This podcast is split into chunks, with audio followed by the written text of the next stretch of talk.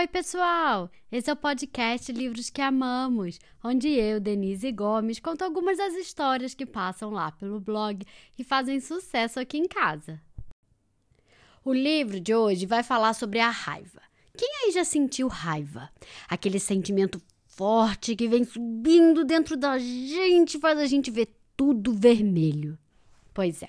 O livro de hoje traz 12 capítulos curtos sobre animais que sentiram a raiva de uma forma ou de outra. Eu vou trazer no podcast hoje cinco desses capítulos do livro. E vocês vão ver como diferentes animais processaram esse sentimento tão forte e tão conhecido de todos nós. Quem apresenta o episódio de hoje é a Manuela, que curte muito o podcast e me mandou uma mensagem super fofa. Manuela, um beijo enorme para você. E vamos lá ouvir o que a Manuela tem a dizer? oi, pessoal. Meu nome é Manuela. Eu tenho 5 anos e, eu moro aqui em Brasília. E hoje a Denise vai contar uma história muito legal pra gente. Vamos ouvir?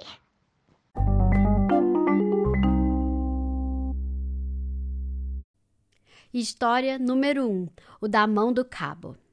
Todas as tardes, ao pôr do sol, o da mão do cabo subia no morrinho e gritava: Não se ponha! Não faça isso! Quer parar? Eu estou avisando!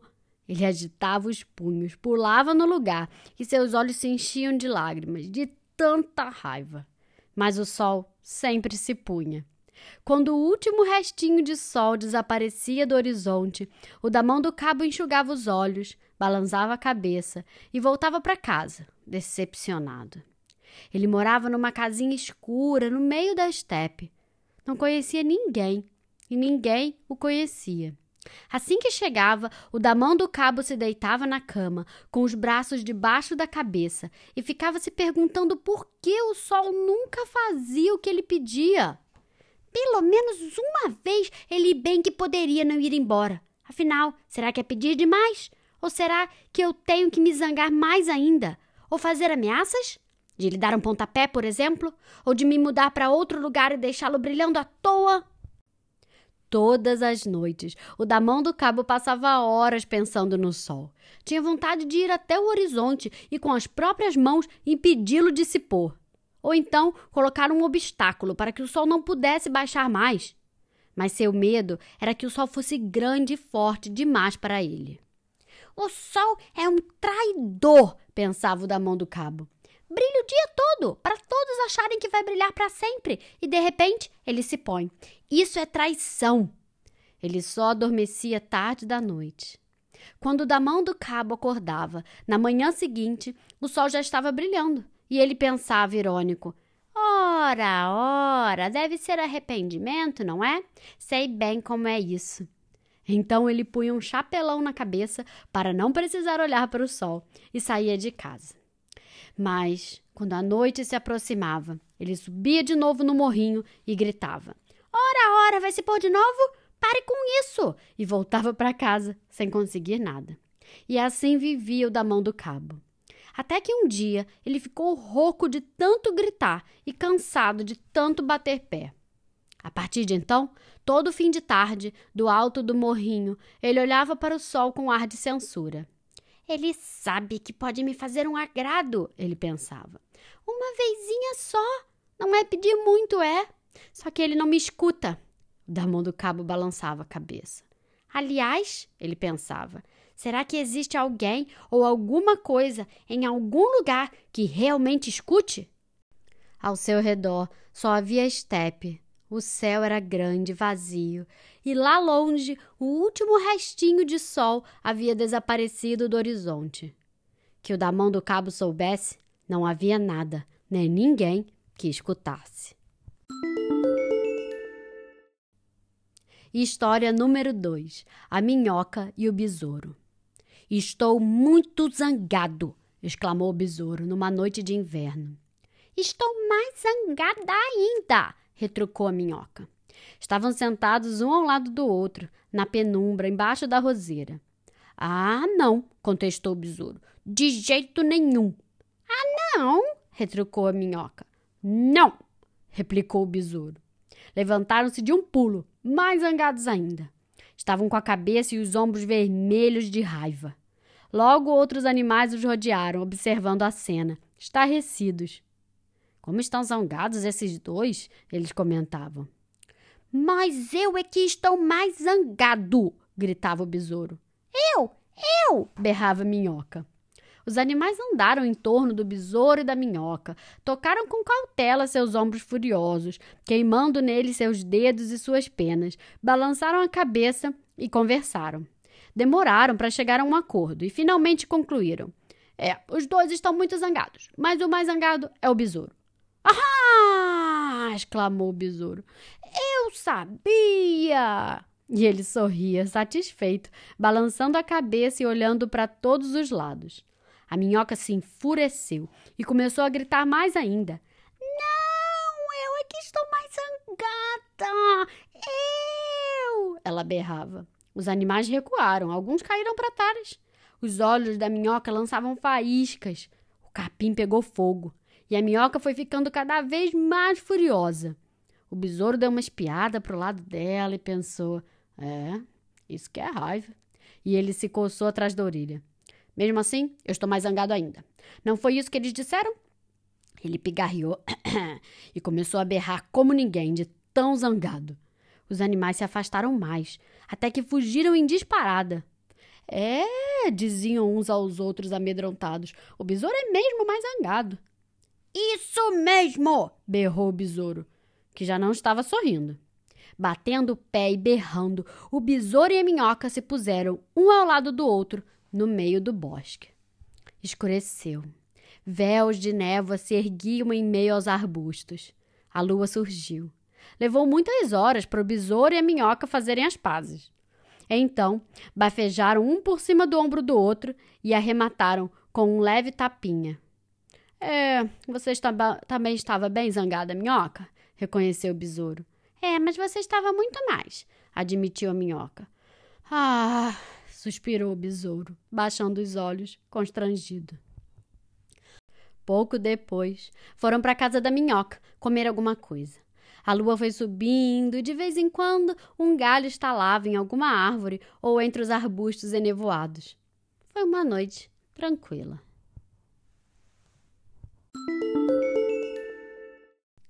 História número 3: O Lagostim e o Camundongo.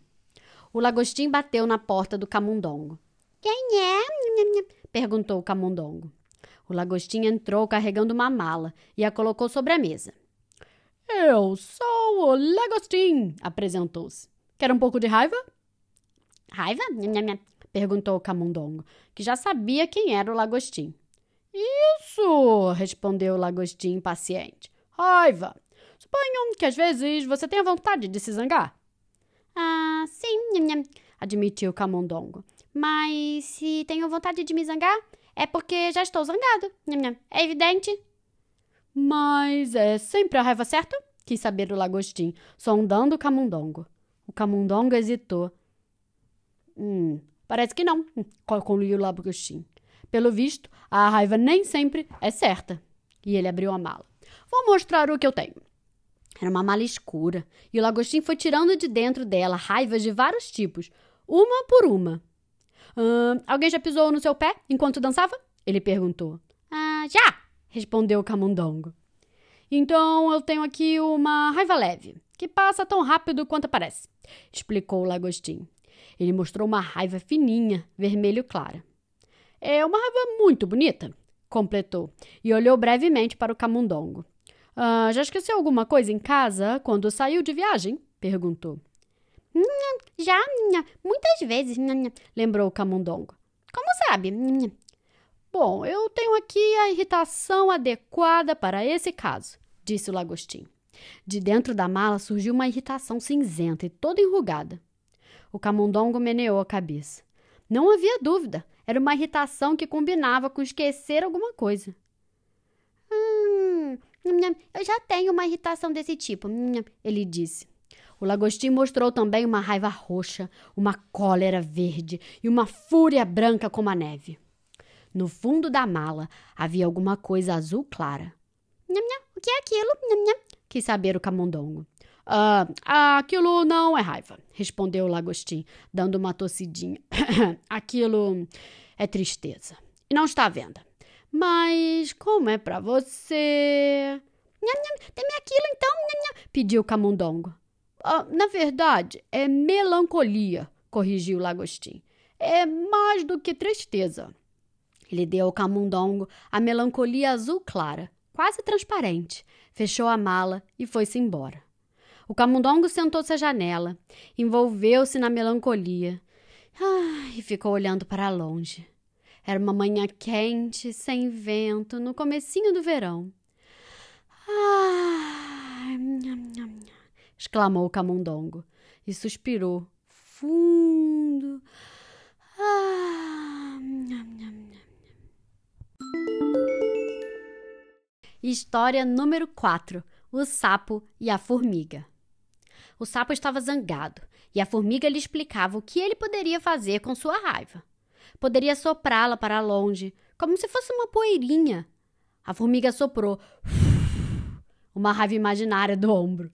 Também poderia quebrá-la em pedaços e transformá-la em pó. Poderia enterrá-la e colocar um rochedo por cima. Ué, um rochedo? Ué, perguntou o sapo. E onde é que eu vou conseguir isso? Ué, Além do mais, web, levantamento de peso, web, não é o meu forte. Web. Não, pode ser um rochedo pequeno, explicou a formiga. Um bem pequeno, web. Então, web, resmungou o sapo. Ele também poderia esquecer a raiva, continuou a formiga, ou construir uma muralha em volta dela. Tem que ser uma muralha muito alta, sapo, aconselhou a formiga, que não dê para você escalar. Ou pular, web, completou o sapo. Isso, ou pular, repetiu a formiga. A formiga também sugeriu que ele poderia comer sua raiva. Ué, comer? Ué? perguntou o sapo. Sim, comer, respondeu a formiga. Também é possível. Mas é preciso engolir rápido, pois não pense que é uma coisa gostosa. Ué, imagino, ué, concordou o sapo. Ele também poderia esconder a raiva muito bem escondida, para nunca mais encontrá-la. Poderia deixá-la ir flutuando até o mar, para se afogar na arrebentação ou deixá-la murchar até não conseguir enxergá-la. Poderia cantar até que ela desaparecesse. Ué, cantar? Ué, perguntou o sapo. Ué, como funciona isso? Ué. Bem, começou a formiga. É melhor esquecer. Dá para fazer, mas é muito difícil de explicar. Ué, hum, ué, resmungou o sapo. Ele também poderia dar sua raiva de presente para alguém que quisesse ficar muito zangado. Ou poderia rir-se dela, o sapo balançou a cabeça. Tinha gostado da ideia. Não, a formiga acabou dizendo. Pensando bem, é melhor você não fazer isso, não, sapo. Ué, está bem, ué, concordou o sapo. Ele poderia amassá-la bem, formando uma bola bem redonda e chutá-la para longe. Poderia pintá-la de outra cor ou dançar com ela. Ué, dançar com a minha raiva? Ué, perguntou o sapo, surpreso. Isso mesmo, retrucou a formiga. Se tem uma coisa que a raiva não aguenta, é isso. Aí ela vai definhando até sumir. Hum, ué, definhar até ué, sumir, ué, disse o sapo pensativo, tentando imaginar como seria. Também poderia alimentá-la. Uh, ué, alimentá-la? Ué, o sapo regalou os olhos. É, isso também. Dá para fazer, disse a formiga. Ela suspirou ah, e continuou com voz impaciente. Mas deixa-me terminar. Uh, ué, tudo bem. Ué, concordou o sapo. Ele também poderia derreter a raiva e depois deixá-la evaporar-se. Poderia expulsá-la ou poderia pensar nela até ela ir embora. A formiga ficou calada. Por um tempo, tudo ficou em silêncio. Ué, o que eu faço? Ué, quis saber o sapo, que continuava zangado. Ah, eu jogaria a raiva fora, respondeu a formiga. Ah, ué, está bem, ué, disse o sapo, e jogou sua raiva fora. Depois comeram urtiga doce e falaram da alegria, com a qual, segundo a formiga, nunca se deve fazer nada. Uh, ué, não mesmo? Ué, perguntou o sapo. Não, não mesmo, respondeu a formiga. História número 5. A raiva desapareceu. Certo dia, toda a raiva desapareceu. Foi no verão. O hipopótamo trombou com o ouriço, mas nenhum dos dois ficou zangado. A tartaruga disse para a lesma que ela parecia estar muito apressada, mas a lesma não se zangou. A formiga comeu o bolo que era para o urso, mas o urso não ficou zangado. O elefante não ficou zangado consigo mesmo quando se distraiu, bateu num carvalho e levou um tombo. Nem o sapo ficou zangado quando a garça o engoliu mais uma vez. Foi um dia estranho. Os animais que se machucavam quando trombavam contra alguma coisa não ficavam zangados. Outros que se lamentavam por alguma coisa que tinham feito não se esbofeteavam, nem diziam a si mesmos: pare com isso. À tarde, todos eles se reuniram na clareira do bosque. O grilo perguntou ao elefante como deveria ficar a próxima vez que dançassem e o elefante pisasse no pé dele. Ah, agradecido? Feliz? O elefante olhou para ele, hesitante, e encolheu os ombros. Ah, não sei, ele respondeu. Alegre, talvez? Ou surpreso? Ninguém sabia ao certo o que sentir num caso como esse. Ah, eu fico triste, disse a aranha, que estava meio afastada, pendurada entre os dois galhos da roseira. É, pode ser isso, aproveitou o hipopótamo. Também é possível ficar tão triste quanto der vontade. Nuvens escuras surgiram diante do sol. Vamos ranger os dentes e bater o pé, sugeriu o búfalo. Ou ficar mal-humorados, disse a doninha. Os animais tentaram ranger os dentes, bater os pés e ficar mal-humorados, mas já não sabiam como fazer isso. Sombrios, lá ficaram, sentados um ao lado do outro. Ai, eu estou temendo pior, a formiga sussurrou na orelha do esquilo. O esquilo concordou, balançando a cabeça. Ele não sabia o que a formiga queria dizer, mas sabia que ela tinha razão. Ao anoitecer, começou a esfriar e os animais foram se aconchegando uns aos outros. Nisso, o grilo cruzou as pernas e, sem querer, bateu no joelho do rinoceronte. Ai! gritou o rinoceronte. Olha onde pisa! Eram palavras zangadas. Todos se surpreenderam e olharam para o rinoceronte. Por uns instantes, fez-se silêncio. De repente, todos começaram a gritar. A raiva tinha voltado. O elefante deu uma bofetada em si mesmo. Ai! ele gritou. Essa eu merecia! E zangado, o besouro ameaçou ninguém especial. Você vai ver só! Todos voltaram para casa com a intenção de ficar terrivelmente zangados com alguma coisa naquela noite. Você continua temendo pior? O esquilo perguntou à formiga enquanto caminhavam pelo bosque à sombra da noite. Não, respondeu a formiga. Ela franziu a testa e olhou de soslaio para o esquilo. Continuo temendo alguma coisa, mas não o pior. O esquilo fez que sim com a cabeça. Começou a pensar em alguma razão para ficar zangado e não disse mais nada.